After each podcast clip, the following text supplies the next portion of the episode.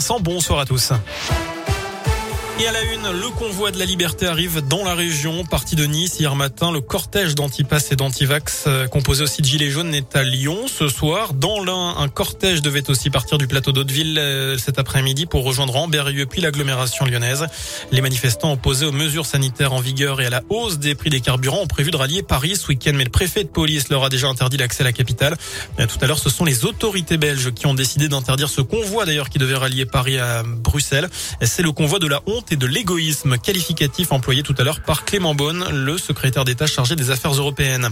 Pas de blessés, mais une grosse frayeur ce matin pour les quatre occupants d'une habitation de Périeux dans le budget. Leur maison a pris feu pour une raison indéterminée, mais aucune victime selon les pompiers. Une journée blanche pour l'équipe de France, pas de nouvelles médailles au JO d'hiver à Pékin avec la déception d'Alexis Pinturo qui a chuté ce matin sur la manche de slalom du combiné.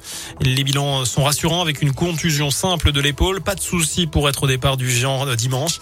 Notez qu'il y aura du ski alpin demain avec le Super G féminin et puis des chances de podium aussi avec du biathlon chez les filles, le sprint 7 km et demi. L'Auvergne à l'honneur sur les routes du critérium du Dauphiné. Le parcours de la 74e édition a été officialisé aujourd'hui. Il reliera l'Ardèche à la Haute-Savoie en passant notamment par la Loire, la Haute-Loire, le Puy-de-Dôme, l'Ain, le Rhône. Il y aura d'ailleurs un contre-la-montre de 31,9 km autour de Montbrison dans la Loire. Le tracé en détail, c'est à découvrir sur l'appli Radioscoop et radioscoop.com. Sur la ligne de départ, le public retrouvera notamment le champion du monde Julien Alaphilippe. Enfin, l'Ouzbékistan, la Jordanie ou encore les Émirats arabes unis, quelques-uns des pays que les aventuriers de Pékin Express vont parcourir ce petit écran. La 15e saison intitulée Sur les terres de l'aigle royal revient sur M6. Premier épisode ce soir à 21h05.